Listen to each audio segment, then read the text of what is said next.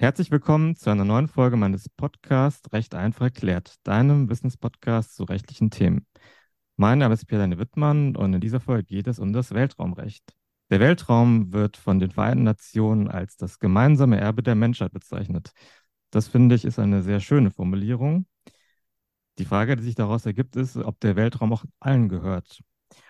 Oder ob auch einzelne Staaten ähm, zum Beispiel sagen können, mir gehört jetzt der Mond oder ein anderer Himmelskörper. Antworten auf diese und viele weitere spannende Fragen erwarten dich auf der anderen Seite des Intro.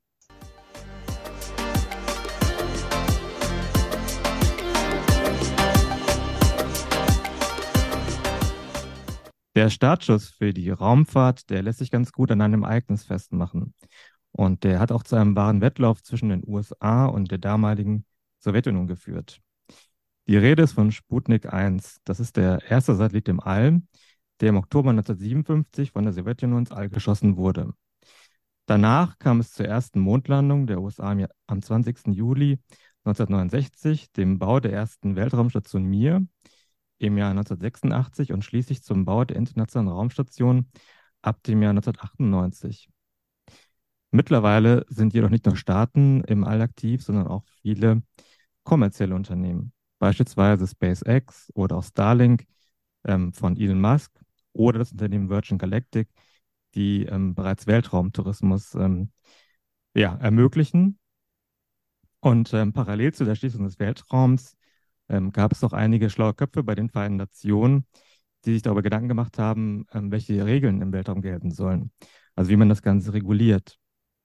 Und ähm, im Ergebnis gab es einen Weltraumvertrag 1967, wurde der erstellt und ähm, den haben bislang allerdings nicht alle Staaten unterschrieben. Gleiches gilt auch für einen ähm, Mondvertrag von 1979. Und äh, entsprechend ja, ergeben sich da jetzt auch viele Fragen, welches Recht gilt im Weltraum zum Beispiel. Und um darauf eine Antwort zu finden, habe ich ähm, zwei äh, Gäste eingeladen, und zwar einmal den Professor Markus Schladebach. Er leitet die Forschungsstelle für öffentliches Recht, Medienrecht und Luft- und Re Weltraumrecht an der Universität Potsdam. Und ähm, um nicht nur über das Thema Weltraumrecht zu sprechen, habe ich auch eine Startup-Gründerin eingeladen, und zwar Irene Selvanathan. Und äh, sie ist CEO von dem Weltraum-Startup Neurospace. Und Neurospace ist ein Unternehmen, das einen Rover zum Mond schicken möchte. Liebe Irene, lieber Markus, ich freue mich, dass ihr beide hier bei mir im Podcast seid. Hallo. Hallo. Ja, gleich die erste Frage an dich, Irene. Ähm, ein Rover auf dem Mond, das hört sich sehr spannend an und ähm, das äh, kennt man bislang eigentlich nur von der, von der NASA. Die haben ja mittlerweile schon mehrere Rover zum Mars geschickt. Ähm, beim Mond, glaube ich, da waren es meistens auch Rover, aber die kamen dann zusammen mit den Astronauten auf den Mond. Russland, meine ich, hat auch mal äh, sogar vor den USA einen Rover zum Mond geschickt.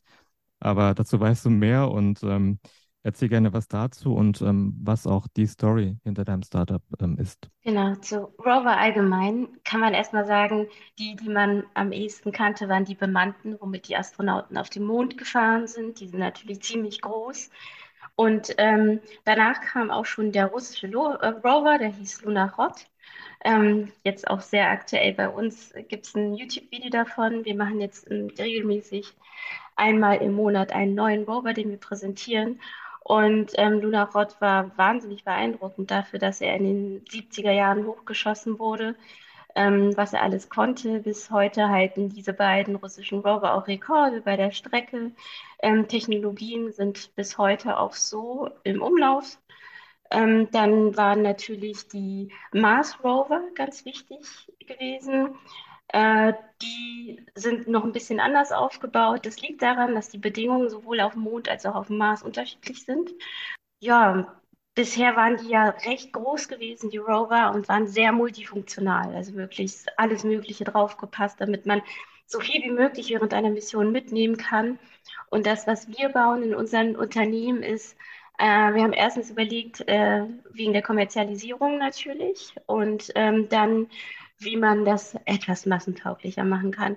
Und wir haben unseren Rover aufgebaut auf eines der mittlerweile am häufigsten gebauten Satelliten. Die sind wahnsinnig klein, 10 mal 10 mal 30 Zentimeter zum Beispiel, der üblichste von allen, also wirklich klein. Und wir haben quasi ein Chassis drumherum gebaut, alles, was man so braucht, damit ein Rover fahren kann, also aus dem Satelliten ein Rover wird. Und ähm, es sind aber oder statten die mit unterschiedlichen äh, Eigenschaften aus. Also es gibt eine Version, der hat einen Roboterarm, der kann Wartungen und Updates durchführen. Es gibt eine Version, der verfügt über sehr viel Energie und kann aber auch äh, besser kommunizieren oder welche mit ähm, hochauflösender Kamera oder so weiter. Also das ist so, ähm, es geht halt eher darum, dass man statt eine große Mission einfach mehrere kleine plant, beziehungsweise in Kombination mit vielen kleinen Robotern diese dann fährt. Das heißt, sollte dann eine ausfallen, ist das verkraftbar, kompensierbar. Sie können sich gegenseitig die Funktion austauschen oder die Mission übernehmen.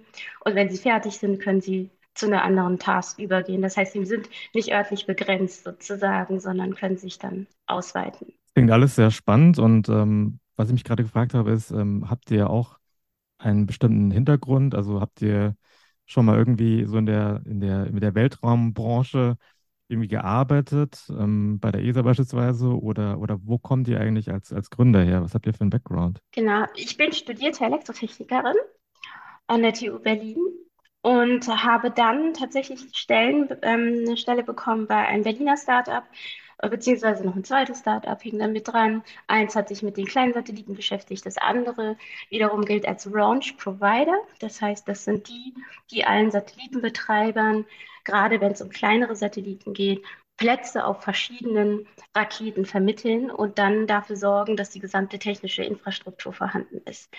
Weil der Satellit alleine kann so nicht auf die Rakete, sondern braucht entsprechend so ein Housing, wo er geschützt ist, beziehungsweise man möchte die große Nutzlast vor diesen kleinen schützen. Und ähm, dann in dem Zielorbit sicher auswerfen. Und solche Systeme haben wir da gebaut. Der erste Auftrag war für die Soyuz-Rakete tatsächlich Roskosmos. Ähm, die Rakete konnte bis dahin immer nur große und weniger große Satelliten auswerfen. Und der erste Auftrag war damals gewesen, ein, ähm, ja, System zu bauen, das quasi ab einem bestimmten Orbit dann übernimmt und ganz, ganz viele kleine Satelliten auswerfen kann. Und diese kontrolliert, inklusive Telemetrie und allem. Und so haben wir auch einige von meinem Team äh, sehr viel Erfahrung gehabt über Jahre in der Weltraumtechnologie. Wir haben einiges hochgeschickt und kommen aber trotzdem aus verschiedenen Bereichen, haben auch später dann überall noch woanders noch Erfahrung gesucht. Ich war noch zwei Jahre in einem Aviation-Unternehmen gewesen, bin damit halt auch Avionikerin für Flugzeuge oder ja. Und wie groß ist das Gründungsteam von euch jetzt aktuell? Tatsächlich bin ich die einzige Gründerin, nein, nein, nicht die einzige. Ich habe einen Mitbegründer und zwar ist es ein Rechtsanwalt. ähm, und äh, das ist halt tatsächlich sehr nützlich und wichtig gewesen. Äh, und ansonsten, ja, gehört wie halt im Grunde der Großteil. Jetzt ist, sind natürlich Investoren dazugekommen. Aber genau, äh, äh, ansonsten besteht das Team allerdings aus sehr erfahrenen äh, Ingenieuren vor allem. Jetzt haben wir aber auch natürlich Hilfe im Office-Bereich, im Marketing-Bereich, ähm, dann Product-Entwicklung, Business-Entwicklung, ja. Ja, Markus, ähm, also für Unternehmen wie jetzt Neurospace, die ja sehr viel im Weltraum äh, vorhaben, ähm, da ist ja wichtig zu wissen, welche Regeln für sie gelten. Ähm, kannst du kurz mal skizzieren, was, ähm, was für ein Recht im Weltraum gilt. Ja, sehr gerne. Also allgemein ist es ja immer so, dass äh, Recht typischerweise eine Reaktion auf technische und gesellschaftliche Entwicklung ist. Und wie du es schon richtig angesprochen hast, kann man das eben äh, vom Datum her sehr genau verorten, dass eben Ende der 50er Jahre dieser neue Raum, der Weltraum, äh, erforscht und entdeckt worden ist äh, und damit auch zugänglich gemacht worden ist und sich deshalb in den 60er Jahren tatsächlich die internationale Gemeinschaft auch die Frage gestellt hat, ob man auf diesen wirklichen großen Sprung für die Menschheit, wie es mein großes Vorbild Neil Armstrong ausgedrückt hat, auch in Form von rechtlichen Regelungen reagiert. Und die Antwort lautete ja. Daher schuf man dann unter der Ägide der Vereinten Nationen und der Amerikaner und der Sowjetrussen in den 60er Jahren einen Weltraumvertrag, der am 27.01.1967 dann in drei Städten gleichzeitig, nämlich in Washington, in Moskau und in London unterzeichnet worden ist und bis heute, 60 Jahre lang, die zentrale, maßgebende Rechtsgrundlage des Weltraumrechts darstellt. Deutschland hat diesen Weltraumvertrag als internationalen Vertrag ratifiziert im Jahre 1971 durch das typischerweise nach dem deutschen Grundgesetz erforderliche Zustimmungsgesetz und ist damit wie 109 andere Staaten auch an das Weltraumrecht in Form des Weltraumvertrags gebunden. Das ist aber nicht die einzige Rechtsgrundlage, sondern weil der Weltraumvertrag sehr viele Grundsätze nur regelt und wahrscheinlich auch nur deshalb zustande gekommen ist, weil er relativ holzschnittartig verfasst worden ist, gibt es einige Zusatzabkommen, wie zum Beispiel das Weltraumrettungsübereinkommen von 1968 das Weltraumhaftungsübereinkommen von 1972 und auch das Weltraumregistrierungsübereinkommen von 1975, die jeweils eine Vorschrift des Weltraumvertrags, der nur 16 Artikel hat, näher konkretisieren. Und daher ist eben der Rechtsbestand darin zu sehen, einen Weltraumvertrag zu haben und dann noch etwa drei, vier Zusatzabkommen zu haben. Und äh, von diesem, dieser Weltraumvertrag, den, der ja noch dann ein paar Jahre später abgeschlossen wurde, hat der denn auch noch, sage ich mal, größere Relevanz? Oder, weil soweit mir bekannt ist, haben den relativ wenige Staaten ratifiziert und ähm, ja, sollte letztlich irgendwie davor schützen, dass jetzt einzelne Staaten ähm, sagen, okay, die Rohstoffe, die, die auf dem Mond oder auf anderen Himmelskörpern abgebaut werden, die gehören jetzt einem bestimmten Staat oder einem bestimmten Unternehmen das war ja mein, aus meiner Sicht irgendwie der, nach meinem Verständnis, die, die, die Zielrichtung dieses, dieses Mondvertrages von 1979. Ja, so ist es. Also der Mondvertrag, ähm, wie auch er, eine Reaktion auf äh, die Mondlandung der Amerikaner. Es brauchte zehn Jahre, das ist aber im Völkerrecht äh, sehr, sehr üblich und wurde dann am 5. Dezember 1979 unterschrieben.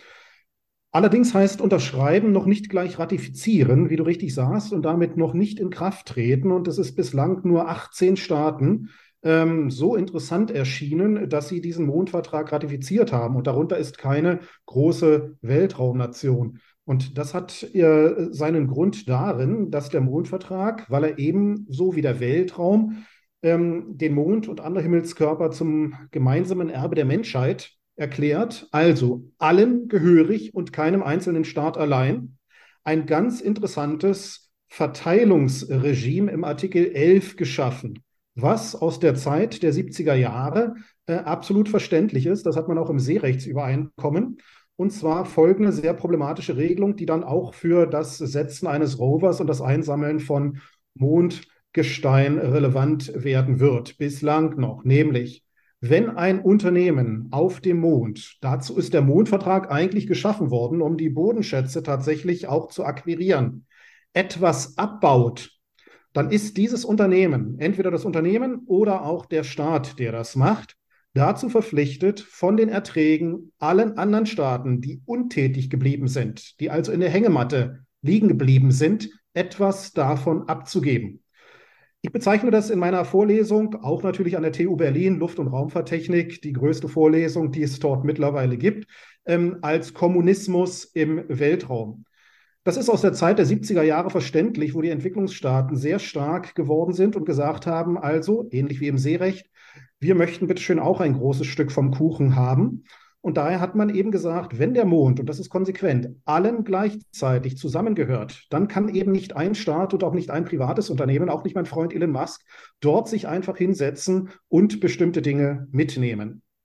Und das hat nun, ich komme zum Schluss, das hat nun die großen Raumfahrtnationen natürlich davon abgeschreckt zu sagen, wir entwickeln die Technik, wir arbeiten und die anderen liegen in der Hängematte und kassieren. Das ist Kommunismus im Weltraum und der ist Ende der 70er, Anfang der 80er Jahre jedenfalls nicht so kommun gewesen, dass man gesagt hat von Seiten der Amerikaner, der Russen, der Japaner, der Kanadier und auch der Europäer, wir unterzeichnen das. Deshalb, wie du richtig sagst, der Mondvertrag ist bedeutungslos. Deshalb richten sich alle Fragen nach dem zehn Jahre vorher, etwa zehn Jahre vorher erlassenen Weltraumvertrag. Und der Weltraumvertrag, ähm, der kann man nochmal kurz ähm, erläutern, was der, was der im Einzelnen äh, regelt. Also ob der beispielsweise auch solche Fragen, die jetzt speziell im Mondvertrag geregelt werden sollten, auch in irgendeiner Form ähm, ja, regelt oder, oder ist es wirklich dann komplett sozusagen komplett offen, äh, was eigentlich passiert, wenn jetzt, ich meine, das ist ja letztlich noch, noch Theorie, weil es werden ja noch keine Rohstoffe auf dem Mond abgebaut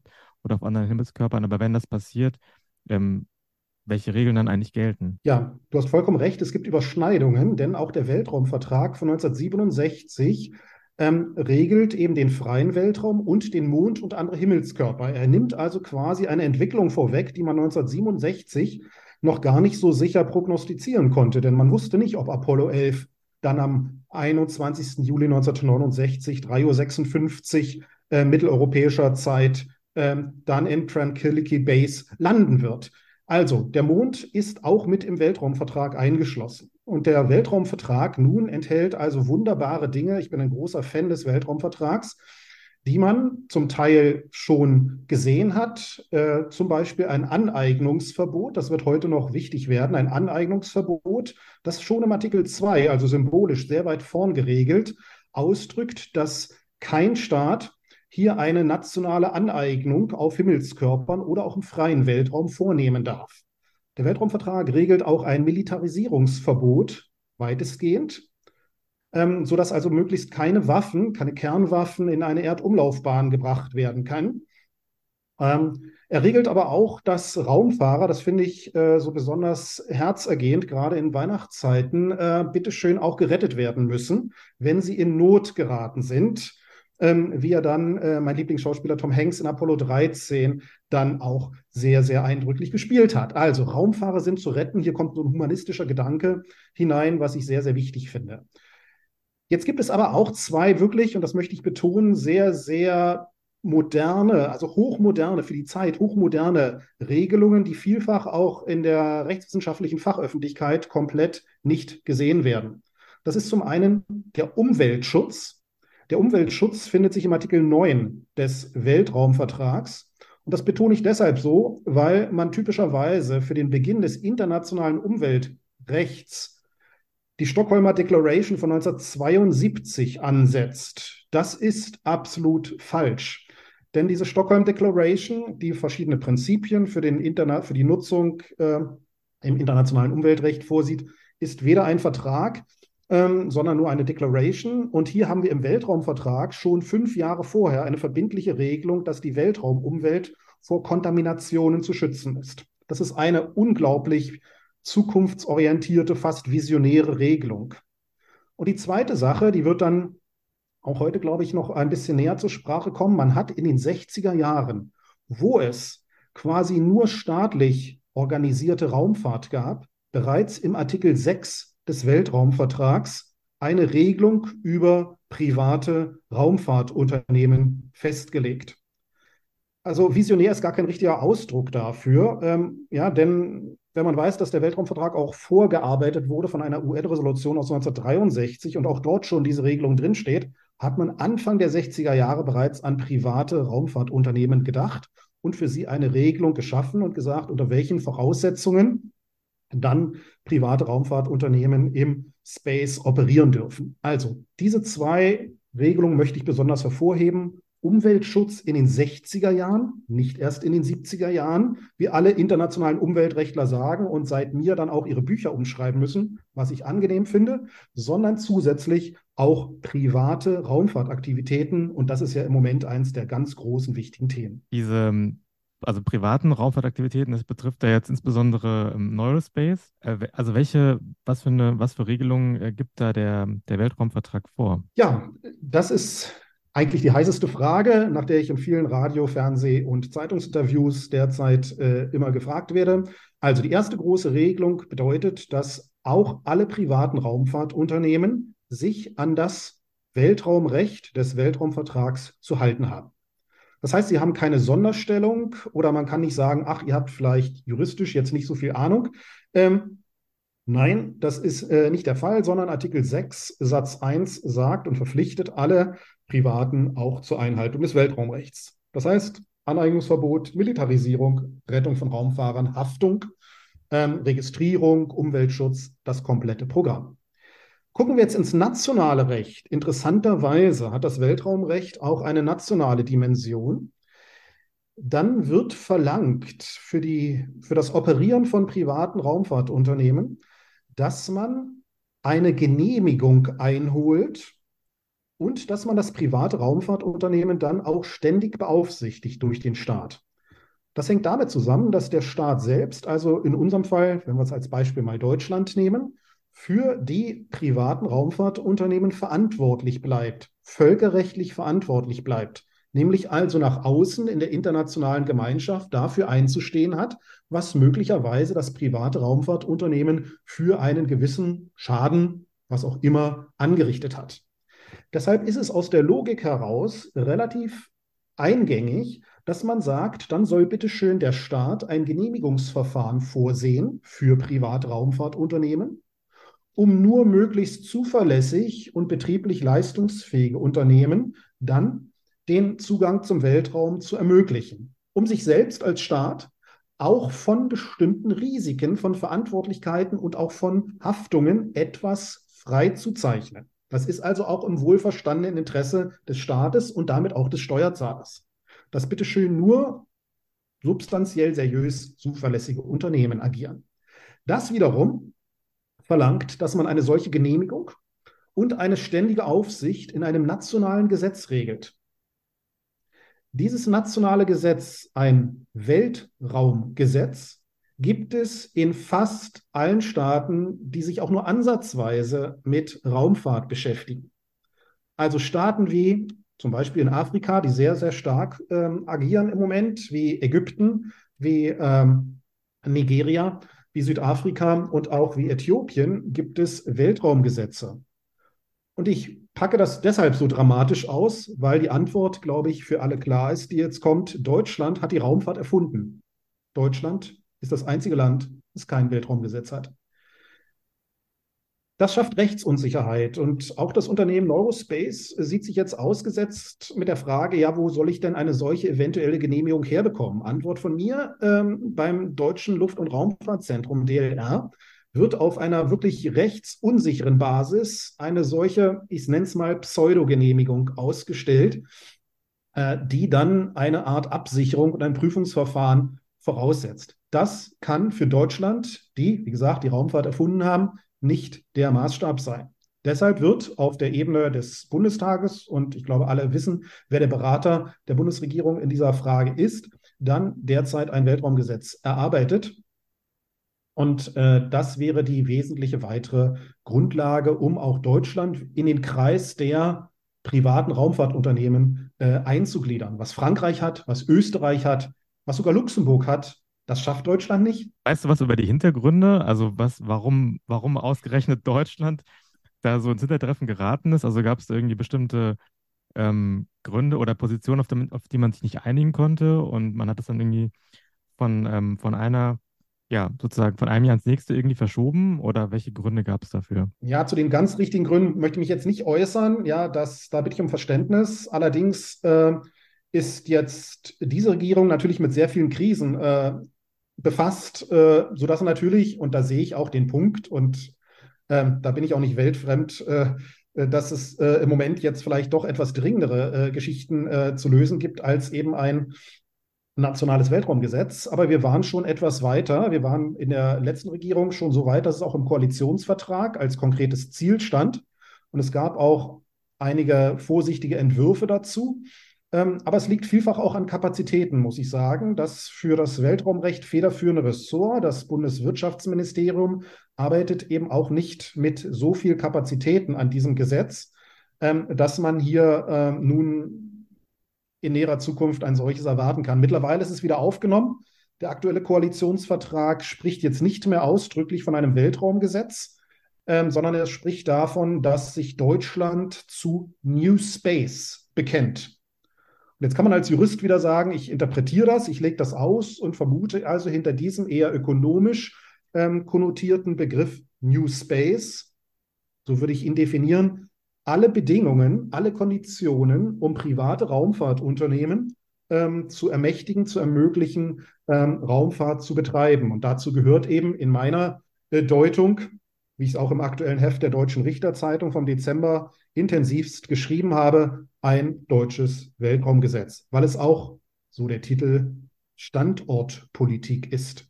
Standortpolitik. Vielleicht nochmal ähm, auf, die, auf die globale Ebene, also die, der Weltraumvertrag, ähm, der stammt ja von den Vereinten Nationen.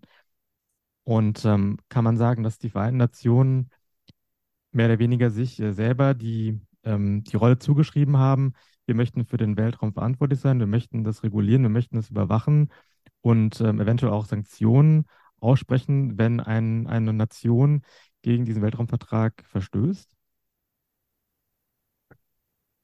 Also zu deiner ersten Frage, äh, ja, die Vereinten Nationen haben sich dieser Materie angenommen, eben schon Ende der 50er, Anfang der 60er Jahre ähm, und sagen, wir möchten eben auf, als internationale Gemeinschaft Regeln setzen, was sie eben mit dem Weltraumvertrag und den Zusatzabkommen gemacht haben und haben ganz interessant dann auch noch ein Komitee, einen Ausschuss eingerichtet, schon Ende der 50er Jahre, nämlich den UN-Weltraumausschuss.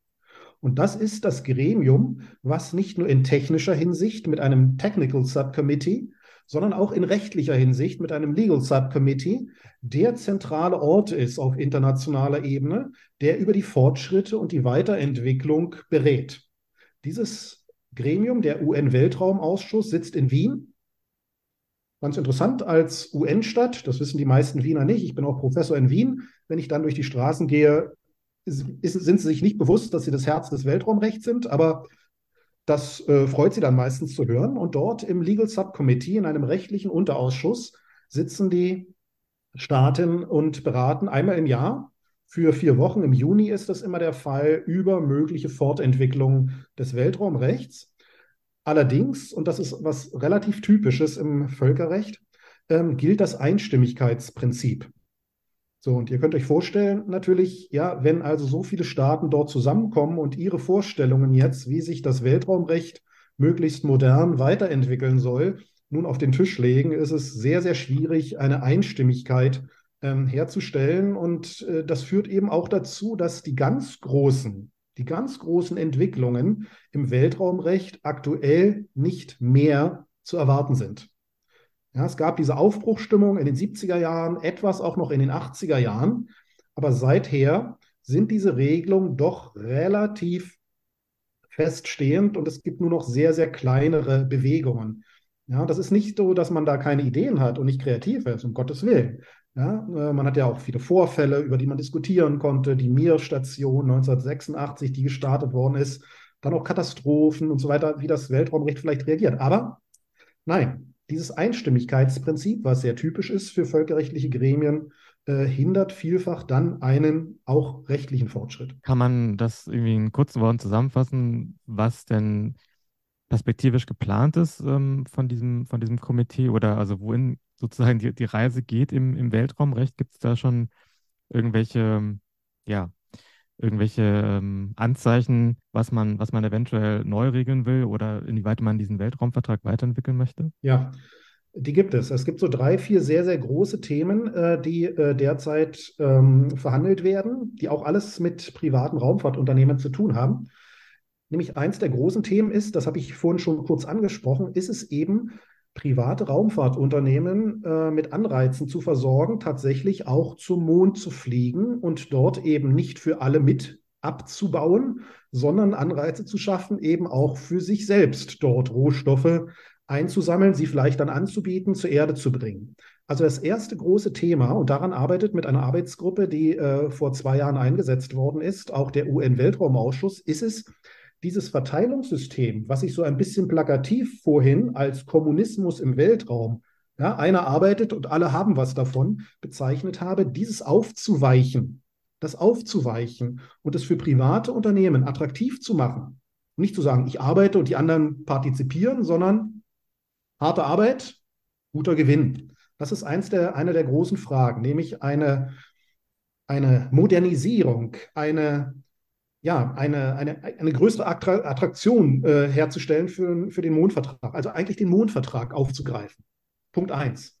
Punkt zwei ist ein Problem, ich mache es kurz, ähm, ist ähm, die Rückstände, die im Weltraum nach 60 Jahren Raumfahrt hinterlassen worden sind, wieder zu entfernen. Das heißt, das Thema des Weltraumschrotts.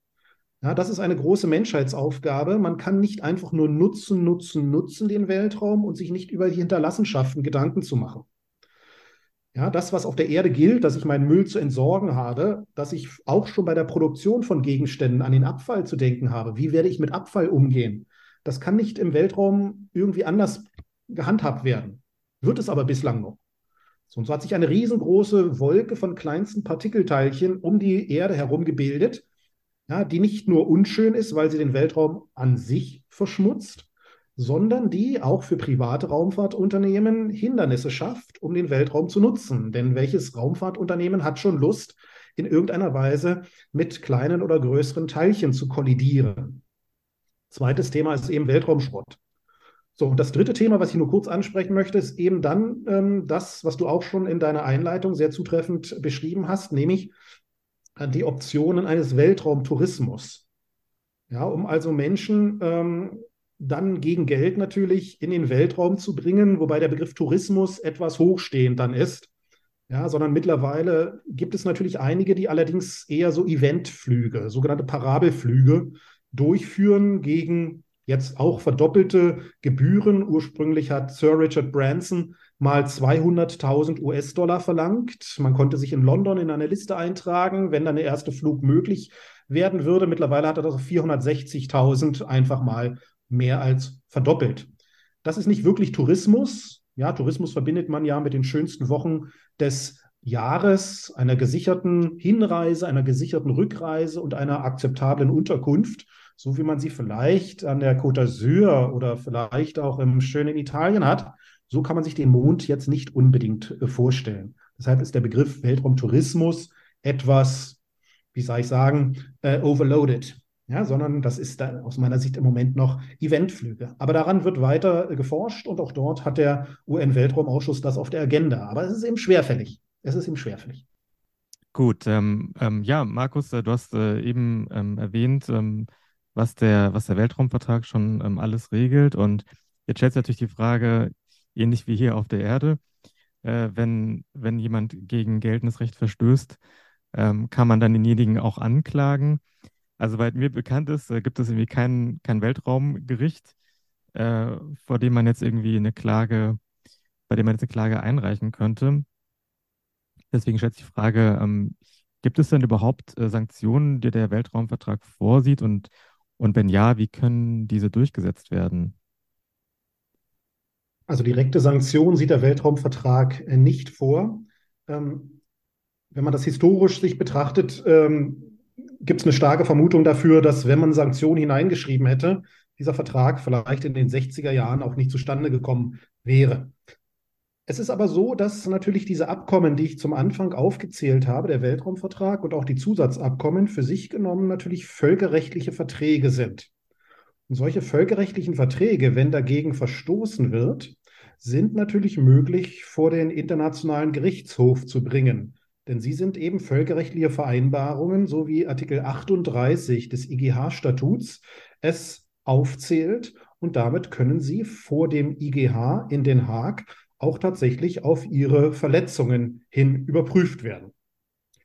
Es gibt daneben noch äh, den Permanent Court of Arbitration, der auch in Den Haag sitzt. Das ist ein Schiedshof, ein ähm, Schiedshof, der jetzt keine eigenen Entscheidungen trifft, der aber ein internationales Schiedsverfahren ermöglicht. Auch das wäre eine internationale Institution, äh, bei der man äh, versuchen könnte, eine vermeintliche, eine behauptete Verletzung des Weltraumvertrags oder eines Zusatzabkommens geltend zu machen. Wenn man dann eine solche Verletzung hat, ist um auf deine Frage zu kommen, äh, natürlich auch der UN-Sicherheitsrat in letzter Konsequenz berechtigt zu sagen, er ist ja der Hüter sozusagen des internationalen Rechts, äh, dann äh, berechtigt, eine Sanktion auszusprechen, ähm, weil man eben als ein Staat einen bestimmten Völkerrechtsverstoß begangen hat. Das ist natürlich noch nicht so ganz wahrscheinlich und äh, es wäre aber jedenfalls theoretisch möglich. Und ein Beispiel liefert uns seit einiger Zeit ähm, der Nordkoreaner Kim Jong-un, der entgegen verschiedensten Sanktionen, die seinen Staat, nämlich Nordkorea, betreffen, gleichwohl, ohne sich darum zu kümmern, was der UN-Sicherheitsrat sagt, regelmäßig Raketen von seinem Gebiet in Richtung Japan schießt. Das ist ein Verhalten, was durch bestimmte UN-Resolutionen verboten ist, worauf der UN-Sicherheitsrat immer hinweist. Aber Kim Jong-un sagt, ich mache halt äh, mein eigenes Ding und richte mich nicht danach, was der UN-Sicherheitsrat sagt. Und schießt nach wie vor Raketen nach Japan. Die fühlen sich natürlich nicht so besonders wohl dabei. Mittlerweile fallen die immer noch ins Wasser. Ähm, aber es sind halt Tests, die äh, eigentlich völkerrechtlich verboten sind. Wenn man jetzt den Fall nehmen würde, dass äh, ein Staat wie beispielsweise Nordkorea oder ein anderer Staat ähm, einen, einen Satelliten von einem privaten Betreiber ähm, abschießt, also jetzt beispielsweise so ein Starlink-Satelliten von, von Elon Musk, könnte er dann ähm, vor dem Internationalen Gerichtshof in Den Haag dann eine Klage einreichen, also als Privatperson, oder kann man dann nur als Staat tatsächlich eine Klage einreichen? So ist es. Also Privatpersonen dürfen nicht zum IGH gehen, sondern sie müssen sich dann in der Rückendeckung ihres Heimatstaates versichern. Ja, aber diese Verbindung, die hatte ich ja vorhin schon angesprochen, die ist ja relativ eng über den Artikel 6. Ja, weil der Staat ja selber eben schaut, was er da für private Unternehmen im Weltraum operieren lässt. Und dann müsste eben der Staat für das private Raumfahrtunternehmen äh, dann vor den IGH gehen und den anderen Staat da verklagen. Ja, das wäre denkbar. Okay, und da könnten eventuell auch dann, also Schadensersatzansprüche dann auch äh, geltend gemacht werden? Absolut. Ja, sowas, sowas geht. Es gibt ja äh, nicht nur den Artikel 7 des Weltraumvertrags, wo die Haftungsregelung drin ist, sondern dieser Artikel 7 ist als eine dieser Abkommen auch konkretisiert worden, ähm, nämlich im Weltraumhaftungsübereinkommen von 1972. Und das hält verschiedene Tatbestände bereit, ähm, wie man dann eben auch einen solchen äh, Schaden, der entweder im Weltraum oder aber veranlasst durch Weltraumtätigkeiten auf der Erde entstanden ist ja, da gibt es tatsächlich Tatbestände, die vielfach nicht so bekannt sind, ähm, aber äh, die gibt es und darüber hat sich die Weltgemeinschaft Gedanken gemacht und das Abkommen ist auch relativ stark ratifiziert. Gut, ähm, dann kommen wir mal wieder zurück äh, auf den Mond und auf den Rover, den Irene gerade baut. Ähm, du hattest es anfangs schon ein bisschen be beschrieben, ähm, welche Rover es schon gab ähm, und äh, was ihr vorhabt.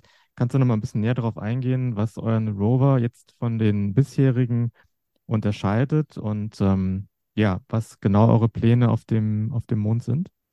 Unsere Idee war tatsächlich auch, äh, etwas zu schaffen, ähm, genauso wie diese CubeSats ähm, das bisher geschafft haben. Und zwar ist es so, dass CubeSats ähm, ursprünglich entwickelt wurden mit ihrer kleinen Größe von 10 mal 10 mal 10 Zentimeter von Professoren die den Universitäten, also Studenten, die Raumfahrt näher bringen wollten. Mit kostengünstiger Technologie, die sehr gut ähm, und erschwinglich ist. Durch die Miniaturisierung war das natürlich durchaus möglich gewesen. Ähm, damit konnten Studenten nicht nur ähm, auf einmal Satelliten bauen, sondern diese auch in den Orbit bringen. Und man hat dann festgestellt, durch die Erweiterung dieser Einheiten, die standardisiert waren und durch die Existenz dieser Standards, dass es möglich war, auch größere Versionen von denen zu erstellen. Also man hat diese 10 mal 10 mal 10 Zentimeter 1U genannt für One Unit. Und erweitert man sie um 2U, 3U, dann kriegt man Nutzlasten. Damit wird der Satellit auch brauchbar für die Industrie. Und damit löste es quasi die New Space-Welle aus. Das heißt, ähm, dadurch, dass so viele Satelliten von denen plötzlich gestartet wurden, wurden auch die Raketen umgebaut, dass sie so viele Satelliten mitnehmen konnten. Und dann haben immer mehr ähm, Universitäten mitgemacht, immer mehr Staaten mitgemacht und damit wurden immer mehr Satelliten in den Weltraum gebracht. Ähm, was toll war, ist hier, dass sowas wie Raumfahrt, die bisher für einen elitären Kreis nur zugänglich war, also wirklich für die, die ein teures Raumfahrtprogramm sich leisten können, ähm, plötzlich auch zugänglich war für Länder, die bis dahin sowas noch nicht hatten. Ja, wie erwähnt, viele afrikanische Länder, asiatische Länder, die durch diese CubeSats, also wirklich diese 10 mal 10 mal 10 Zentimeter großen Satelliten eines ihrer ersten Satelliten je her gestartet haben. Ähm, ich finde diese Idee einfach toll. Auch die Kommerzialisierung, was einfach die friedliche Nutzung der Raumfahrt auch darstellt. Und was in dem Mond bisher passiert war, er war auch sehr militärisch so gesehen. Ähm, es standen ja mehrere Staaten sich gegenüber und es war, fand so eine Art Wettrüstung statt und wer zuerst was auch immer schafft. Und wir wollten mit unseren Rovern etwas schaffen, was das Ganze nicht nur bloß kommerzialisiert, sondern auch einfach zu einer friedlichen Nutzung dann beiträgt. Und was anderes ist was als Militär.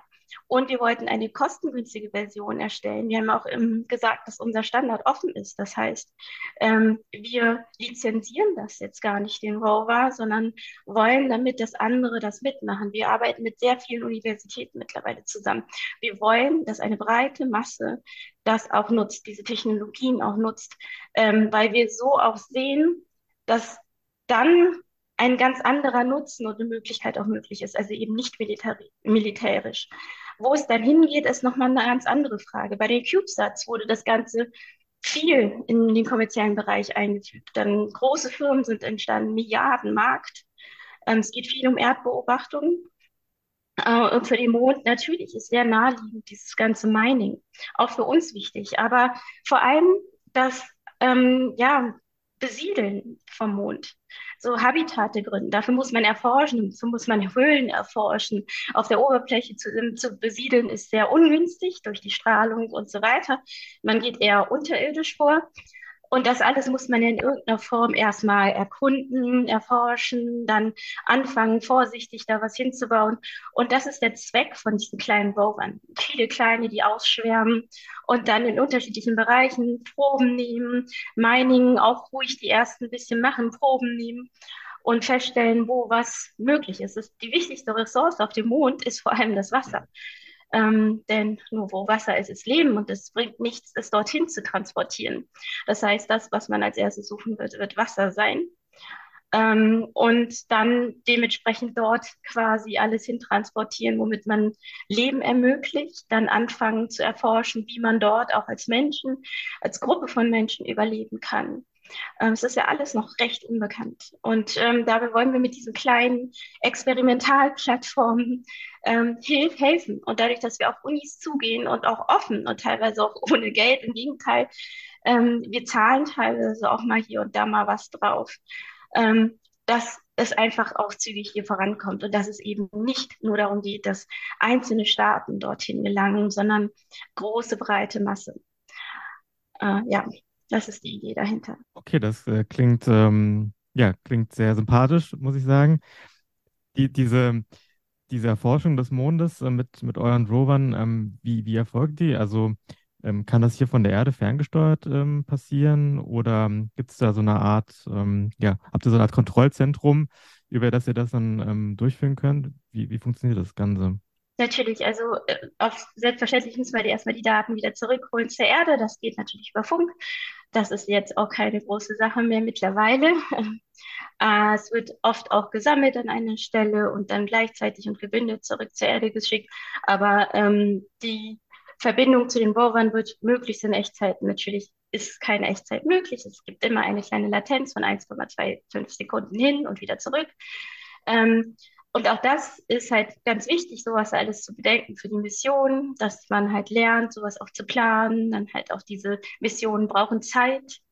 Es geht eben nicht wie hier, dass man eins zu eins etwas steuern kann, sondern man muss jeden Schritt überlegen. Das versuchen wir auch immer wieder messen und so zu zeigen, wie eingeschränkt die Sicht ist, wenn man dann nur ein, zwei Kameras hat und darauf basierend Entscheidungen treffen müsste oder muss. Ähm, ja, es ist auf jeden Fall eine große Herausforderung. Alles, ja. Absolut, ja. Ähm, und ich kann mir auch vorstellen, dass äh, es auch noch vieles gibt, was ihr gerne, ähm, was, was ihr auch benötigt oder was ihr gerne haben, was euch sozusagen, was ihr gerne haben möchtet, damit das Ganze auch wirklich zum Erfolg führt und ihr euer Projekt realisieren könnt. Definitiv. Natürlich ist die erste Sache Geld, so eine Finanzierung. Es ist auch nicht einfach, ähm, Investoren erstmal davon zu überzeugen, dass der offene Ansatz funktioniert. Aber tatsächlich ist der CubeSatz, also das Erfolgsmodell, der Beweis dafür, dass genau das zum Erfolg geführt hat. Und nicht das, äh, wenn es auf Lizenzen und sowas ruht, sondern gerade die breite Masse, die macht das, dass es ähm, erfolgreich wird. Ähm, und dann kommt immer noch dieses Falsche. Also wir haben auch den Ansatz zuerst gehabt, wir wollten den Weltraum nicht vermüllen. Deswegen haben wir ursprünglich die Firma gegründet auf eine rein softwarebasierte Lösung zum Tracken von Containern, wo man halt existierende Technologien wiederverwendet hat. Ähm, also Satellitendaten ausgewertet hat. Mit dem Rover kamen wir dann erst später, weil meine Jungs natürlich die Ingenieure, die ich dann da hatte, unbedingt wieder Hardware bauen wollten.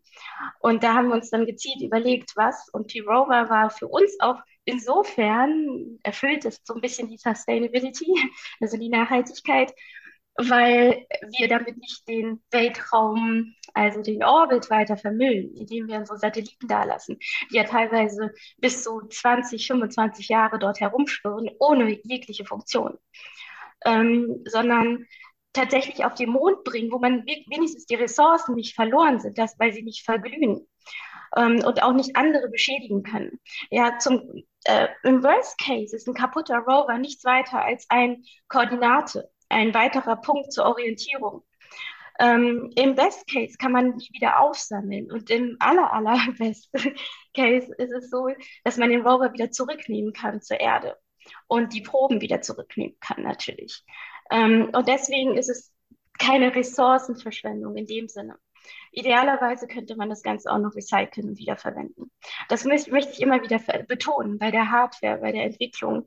Auch ähm, generell sind die Firmen, die Hardware entwickeln, viel erfolgreicher ähm, als die, die nur softwarebasierte Lösungen in dem Sinne bieten, also was vor allem Liquidität betrifft. Ja, und äh, du hattest ja auch erwähnt, dass ähm, dein, dein, ähm, also dein Co-Gründer, Mitgründer ein Rechtsanwalt ist. Und von daher würde mich interessieren, ja. ähm, auch weil Markus dieses, äh, diese Genehmigung angesprochen hat, beziehungsweise in Deutschland eigentlich jetzt kein, kein bislang geregeltes Genehmigungsverfahren gibt. Also welchen rechtlichen Hürden ähm, wart ihr bislang ausgesetzt? Und ähm, ja, vielleicht kannst du berichten, so was, was ihr, mit welchen rechtlichen Fragen ihr euch auseinandersetzen musstet und ähm, wo ihr gerade steht und was äh, noch vor euch liegt.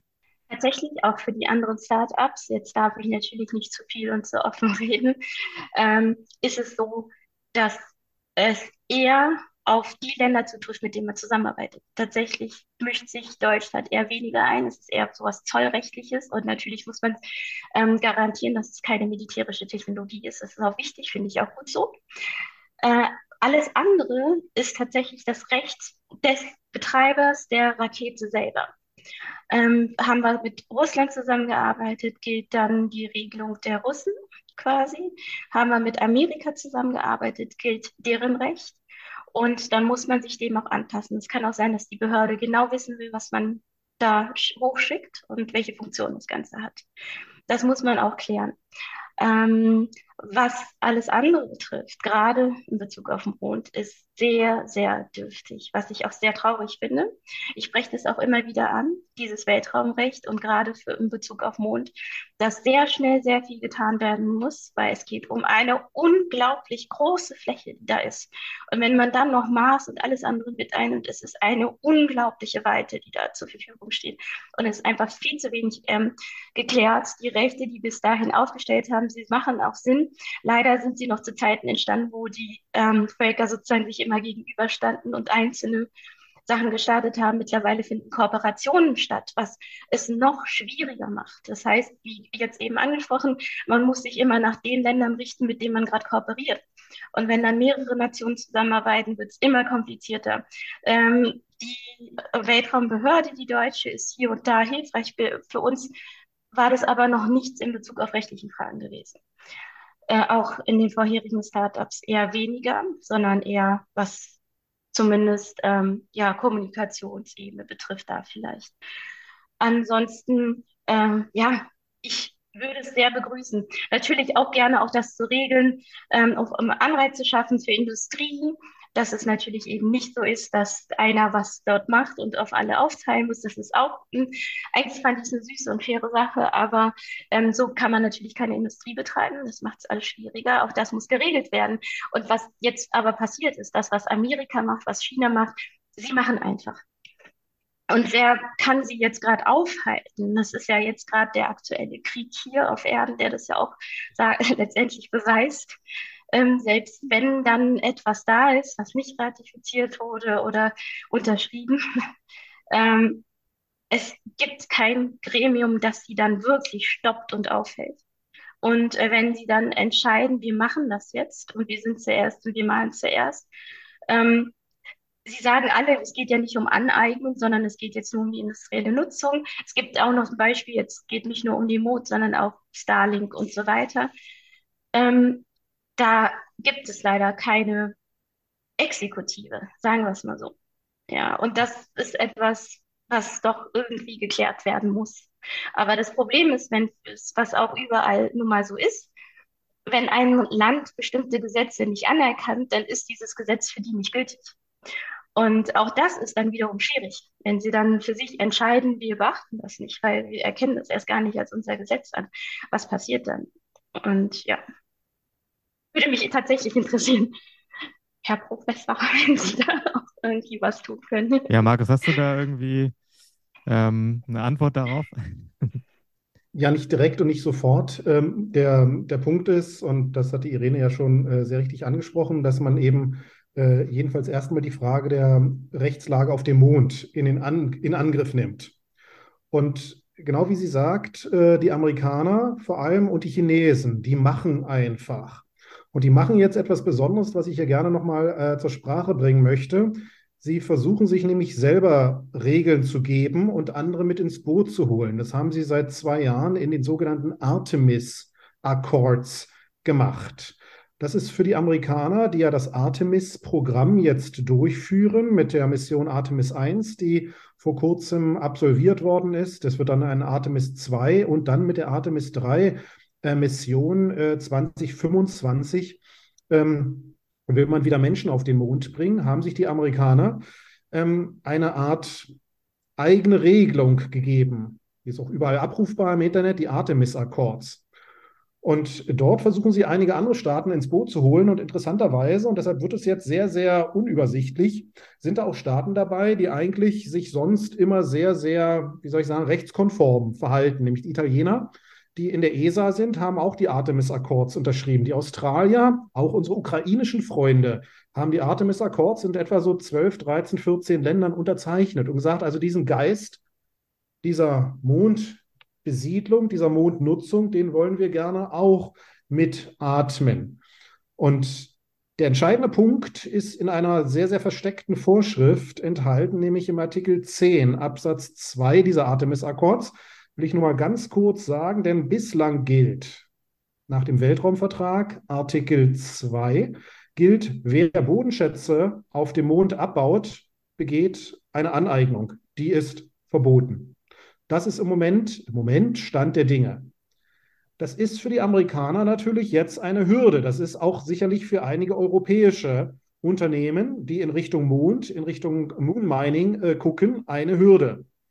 Also sagen die Amerikaner in diesen selbstgesetzten Artemis-Akkords, deren rechtliche Verbindlichkeit komplett unklar ist, wenn ein amerikanisches Unternehmen auf den Mond geht und dort Bodenschätze abbaut, soll das nach diesem Artikel 10 Absatz 2 Artemis-Akkords nicht als nationale Aneignung gelten.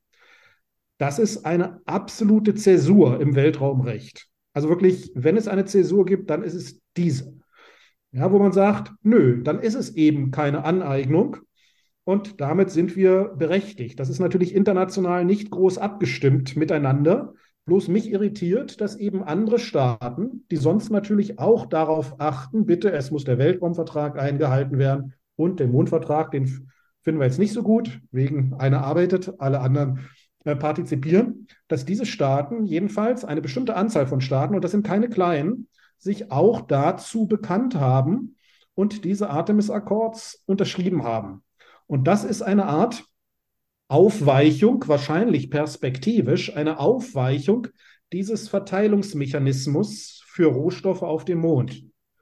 So, und da sehe ich, genau wie Irene, ähm, auch ähm, einen Punkt, ähm, dass man muss das jetzt nicht nur schlecht sehen, um Gottes Willen, und sagen, oh Gott, oh Gott, oh Gott, Weltraumrecht muss sich auch weiterentwickeln, aber die Amerikaner haben diesen Punkt gesehen und haben gesagt, wenn wir den Mond quasi jetzt komplett immer nur noch als Common Heritage of Mankind betrachten, dann passiert da nicht viel.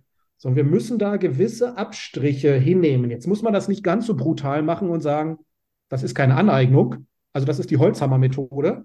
Man kann es auch etwas eleganter machen, indem man eben, da gibt es mehrere Vorschläge, ähm, kann man eben sagen, gut, äh, die Staaten und privaten Unternehmen können da abbauen, aber müssen nichts den anderen geben an Rohstoffen, die sie da gewonnen haben. Übrigens auch das Mondgestein, was Apollo gebracht hat, musste anderen zugänglich gemacht werden.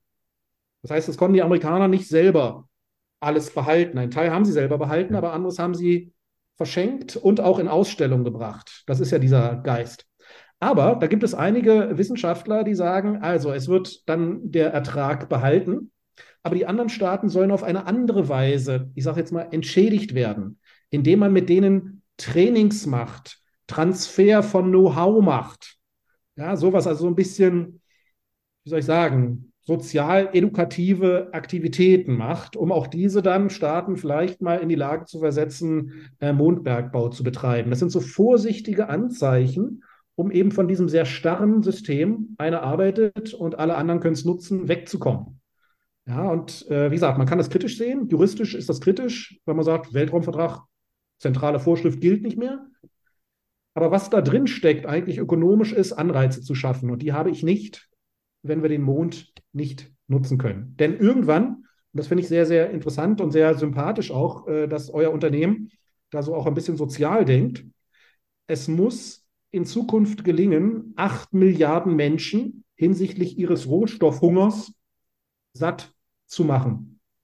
Ja, das muss nicht unbedingt nur Essen, Landwirtschaft sein, sondern es ist eben auch ein industrieller Rohstoffhunger.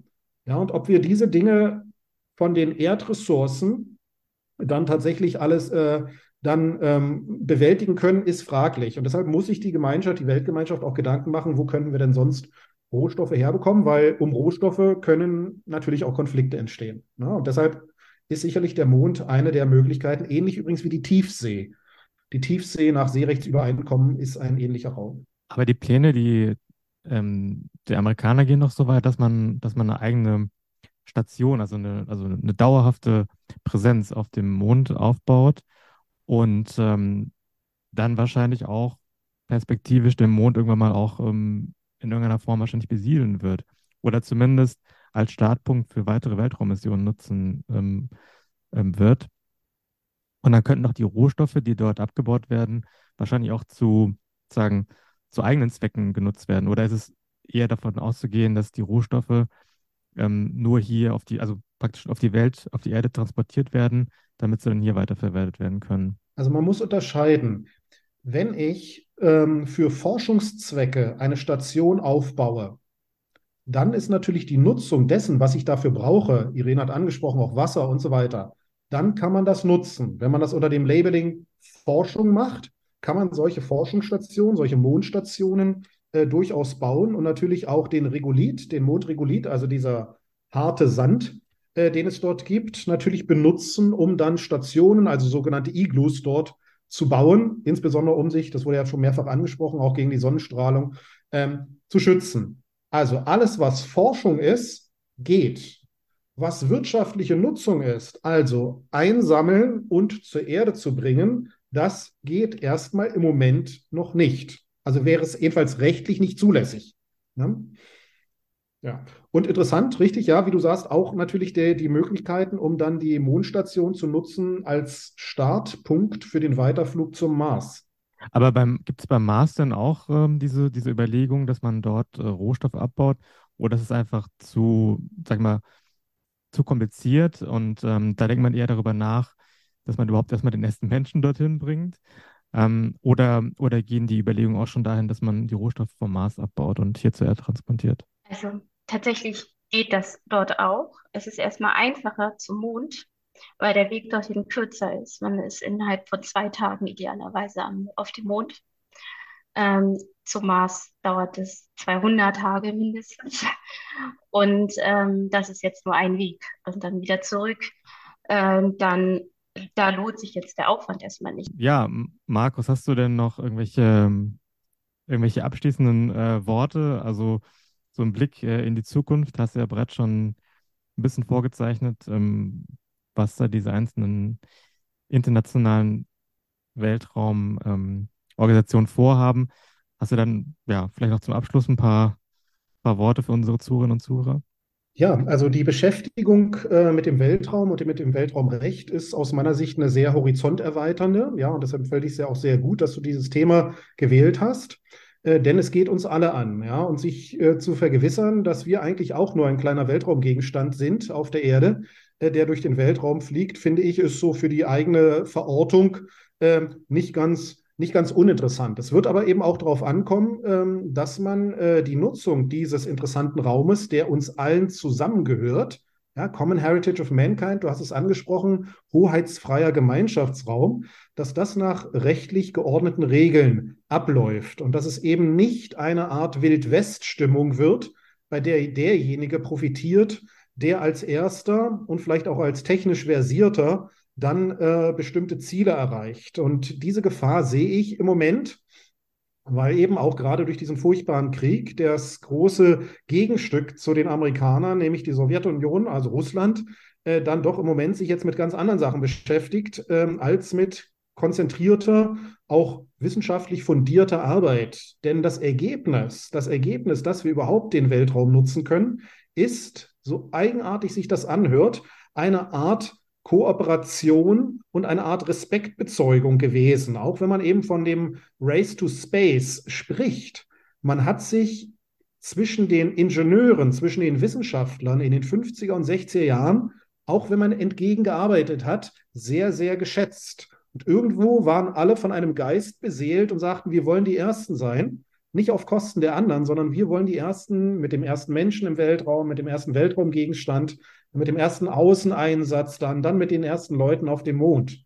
Und so eine Stimmung würde ich mir natürlich auch wieder wünschen, dass man sagt, also, wir versuchen das in einem fairen Wettstreit, aber nach geordneten Regeln. Und diese Aufgabe sollten sich eben auch die wenigen Einrichtungen, die sich mit so etwas beschäftigen, meinetwegen der UN-Weltraumausschuss, aber auch die Vereinten Nationen als solche, ähm, wiederum etwas stärker zuwenden. Sagen, ja, interessant, auch wirtschaftlich interessant, Anreize schaffen, aber bitte nach Möglichkeit, nach Regeln, die für alle einheitlich gelten. Ja, vielen Dank, äh, Markus, ähm, für deine guten Einblicke in, in das Weltraumrecht ähm, und auch für deine abschließenden, sehr ermunternden Worte. Also ich blicke da noch relativ positiv äh, in die Zukunft, dass wenn einmal der, der Krieg vorbei ist, dass man äh, sich dann auch wiederum mehr zusammenarbeitet und ähm, sage ich mal, ja auch zusammen Projekte antreibt, äh, wie das ja eigentlich auf der Internationalen Raumstation ja auch noch gelebt wird, also auch selbst in diesen Zeiten. Und ähm, ja, Irene, äh, dir danke ich natürlich auch, dass du dabei gewesen bist, dass du auch mal geschildert hast, ähm, was euer Startup vorhabt, ähm, wie ihr den Weltraum kommerziell nutzen möchtet, ähm, aber dabei eben auch sehr, sehr nachhaltig äh, vorgehen möchtet. Das finde ich wirklich sehr sympathisch und ähm, das kann man unterstützen. Und ja, wenn es aus seiner Sicht noch was gibt, was du gerne loswerden möchtest, äh, wie man euer Startup unterstützen kann, ähm, wen ihr vielleicht braucht, äh, damit ihr noch besser, schneller vorankommt, dann kannst du das gerne auch noch ähm, jetzt sagen. Und ähm, ja, also wie gesagt, vielen Dank an euch beide, dass ihr dabei gewesen seid. Sehr gerne. Äh, ich würde tatsächlich noch mal was sagen. Und zwar geht es auch darum, dass es wichtig ist, dass man mittlerweile oder im in der Vergangenheit gelernt hat, dass Management wahnsinnig egoistisch ist und dass es eher darum geht, Profite zu machen, möglichst hohe Profite. Ich sage nicht, dass wir gar keine Profite machen wollen, sondern selbstverständlich ist es uns auch wichtig, aber auf eine verantwortungsvolle Art und Weise. Ähm, man sieht es mit der Generation Z, die da überall demonstriert. Es ist ja auch eine Art Ver Verzweiflung letztendlich, denn das ist die Welt, den wir denen hinterlassen. Und als Unternehmen ist es auch wichtig, dass man verantwortungsvoller auch mit all diesen ganzen Sachen umgeht. Und deswegen denke ich, dass es auch wichtig ist, im Managementbereich da umzudenken und dann auch zu sagen, denn das ist ja die Zukunft, die Generation Z, die da ist, die dann später auch mit uns arbeiten wird. Ähm, auch dann denen die Wahl zu geben, mit was für einer Firma möchtet ihr zusammenarbeiten. Und wir wollen möglichst verantwortungsbewusst handeln. Das ist wichtig. Und, ähm, und deswegen freuen wir uns, dass wir auch in dieser Sache beitragen können. So ist auch mein ganzes Team aufgestellt. Das ist uns wahnsinnig wichtig. Und äh, einfach diese Möglichkeit auch mal zu bieten, eine andere Art von Führung. Ja. Okay, und, und braucht ihr irgendwie noch was Bestimmtes ähm, für, für euer Projekt? Viel Unterstützung, Unterstützung, in jeglicher Hinsicht, immer wieder. Wir freuen uns auch einfach über nette Worte. Wir freuen uns ähm, über Projekte, Projektvorschläge, Kooperationen und wir natürlich auch nach wie vor noch über Investoren. Äh, ja, und wir freuen uns über jede Form von Zusammenarbeit. Ja. Wunderbar. Ja, dann hoffe ich, dass ähm, das auch gelingen wird. Ähm, ihr beide seid ja auch auf LinkedIn vertreten und ähm, von daher der ein oder andere Zuhörer oder Zuhörerin ähm, ja, ist sicherlich auch bei LinkedIn und wenn er Fragen hat oder sie Fragen hat, dann ähm, können Sie sich an, an euch beide wenden. Und ja, vielen Dank nochmal an euch beide und äh, ich wünsche euch beiden noch ein schönes Wochenende, das jetzt vor uns liegt und, und dir, Irene, auf jeden Fall erstmal gute Besserung. Dankeschön. Vielen, vielen Dank für die Einladung. Ja, vielen Dank auch von mir für die Einladung. Ne? Danke.